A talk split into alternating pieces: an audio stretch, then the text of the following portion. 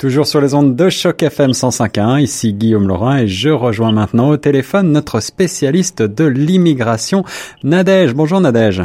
Bonjour Guillaume, vous allez bien? Ça va très très bien, ravi de te retrouver pour euh, évoquer ensemble les questions d'immigration qui sont combien euh, importantes et je sais que nous avons de nombreux auditeurs qui euh, nous écoutent et qui vont probablement apprécier cette nouvelle chronique sur le thème de la légalité à exercer Comment reconnaître un membre qui est accrédité par le gouvernement, puisqu'on sait qu'il y a de nombreuses personnes sur le marché et parfois euh, pas très bien intentionnées, et euh, certaines personnes qui cherchent des renseignements euh, pratiques et, des conseils tombent mal et se font arnaquer par des consultants qui ne sont pas véritablement accrédités. Alors, Nadège, tout d'abord, comment est-ce que tu peux nous présenter la chose?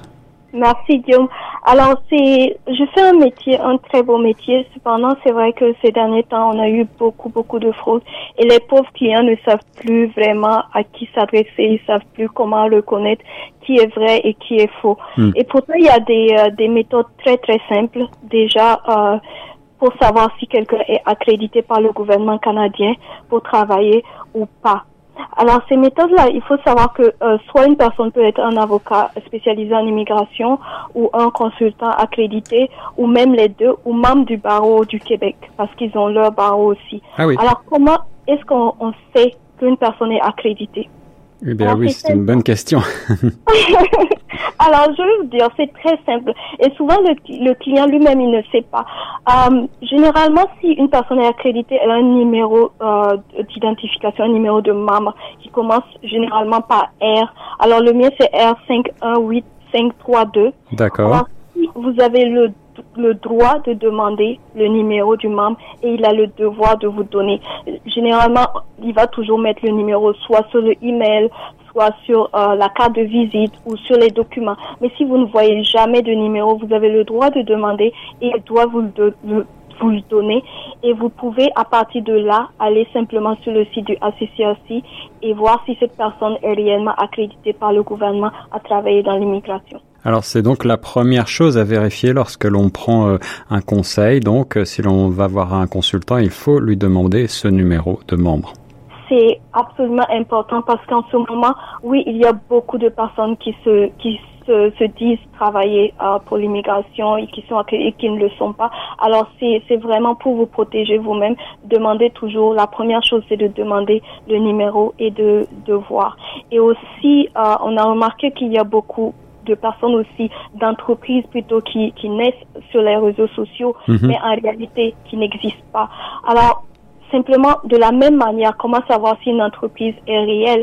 Alors, chaque entreprise enregistrée a un numéro et, et vous pouvez trouver le nom sur le site euh, du gouvernement. Il y a une liste euh, de toutes les entreprises euh, enregistrées, que ce soit, par exemple, on est, nous, on est en Ontario, alors vous pouvez vérifier sur Service Ontario ou même appeler si vous n'êtes pas familier avec l'Internet, vous pouvez appeler pour vérifier si cette entreprise existe vraiment au Canada ou en Ontario ou euh, au Nouveau-Brunswick dans telle province. Donc ça aussi, ça vous permet de savoir si c'est une entreprise qui existe vraiment. D'accord, alors voilà déjà des bons conseils, mais Nadège, que faire si on s'est déjà engagé? Quels sont les signes avant-coureurs que euh, ce membre euh, peut ne pas être véritablement, n'a pas euh, avoir d'existence légale? Alors, euh, déjà, il, il, y a bien sûr les recherches dont je vous parle, mais en dehors de ça, il y a des, des signes euh, avant-coureurs qu'il faut euh, souvent avoir en tête. Mhm. Par exemple, quand vous allez consulter quelqu'un, euh, déjà, si la personne a réellement étudié dans le domaine, il va pas vous dire c'est garanti 100%. D'accord. Ce mot-là, on doit le, on, on, on bannit cette phrase, c'est garanti. Moi, je vous donne le visa, dans combien de temps c'est garanti 100%. On, on, c'est la première chose qu'on nous apprend en classe, ne jamais dire ça. Pourquoi est-ce qu'on ne doit jamais dire ça? Parce que euh, ni un avocat, ni un consultant, ni un membre du barreau du Québec n'est autorisé à donner le visa. Notre travail, c'est de guider le client pour qu'il prenne la bonne décision, pour éviter aussi les pièges et faire le dossier, rendre le dossier le plus solide possible. Mais on ne donne pas un visa. C'est le seul le gouvernement canadien a le droit de donner un visa, de délivrer un visa.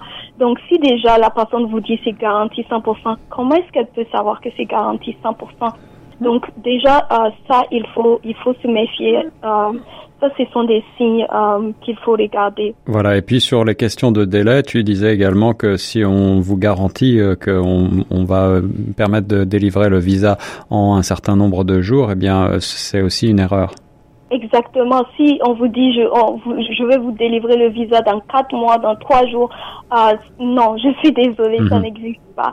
Donc déjà ça, il faut savoir déjà que c'est faux parce que personne, il y a toujours une fourchette une personne euh, qui, qui, qui, connaît son métier va vous, toujours vous donner une fourchette. Euh, par exemple, entre six mois, une année, entre ceci. Mais elle vous dira jamais, oui, je vais vous donner le visa dans quatre mois. Encore une fois, nous ne donnons pas le visa, c'est le gouvernement canadien donne le visa. Nous, à force de travailler, tu sais, sais dans combien de temps est-ce que la personne peut avoir le visa, mais tu ne peux pas dire avec certitude, oui, vous allez avoir le visa dans quatre mois, dans trois jours. Non, alors d'autres signes avant-coureurs qui pourraient euh, mettre la puce à l'oreille pour euh, euh, penser que ce, cet avocat n'est pas légitime si l'avocat, par exemple, prétend connaître des membres du gouvernement canadien. Exactement. déjà, c'est illégal de dire des choses comme ça. Pas? Euh, vous pouvez pas euh, dire euh, je connais euh, des membres du même si en réalité c'est vrai vous ne pouvez pas le dire et dire que vous connaissez des membres du gouvernement ne veut pas forcément dire que cette personne aura le visa donc tout ça sont des, des signes et ce sont des choses qu'on nous apprend en classe donc c'est c'est déjà aussi pour dire aussi ça vous permet déjà de savoir si cette personne a réellement étudié dans le domaine ou pas Nadège, quel, euh, quel autre conseil donnes-tu euh, Quel autre signe avant-coureur euh, faut-il prendre en compte? J'aimerais aussi aviser les clients que si vous allez voir un membre et que vous ouvrez un dossier avec lui et qu'il ne vous donne ni de, il signe ni de contrat avec vous, ni la représentation. C'est quoi la représentation? C'est ce qui lui permet à lui de, de, d'être en contact avec le gouvernement, de prendre le relais à mhm. votre pour recevoir les emails, pour recevoir les documents manquants. Donc, si vous ne signez pas de représentation, comment légalement il peut vous représenter auprès du gouvernement? Donc, si vous allez vous signer, euh, vous, vous allez voir un membre et qui ne vous fait pas signer ni de contrat ni de représentation, ça, ça devrait euh, vous tiquer un peu. Voilà, et puis obtenir bien entendu un reçu de paiement. Et euh, Nadège, euh, dernière cas, dernier cas de figure, si jamais cet avocat, après avoir encaissé de l'argent, ne répond plus après plusieurs mois, est-ce qu'il y a des, des recours possibles?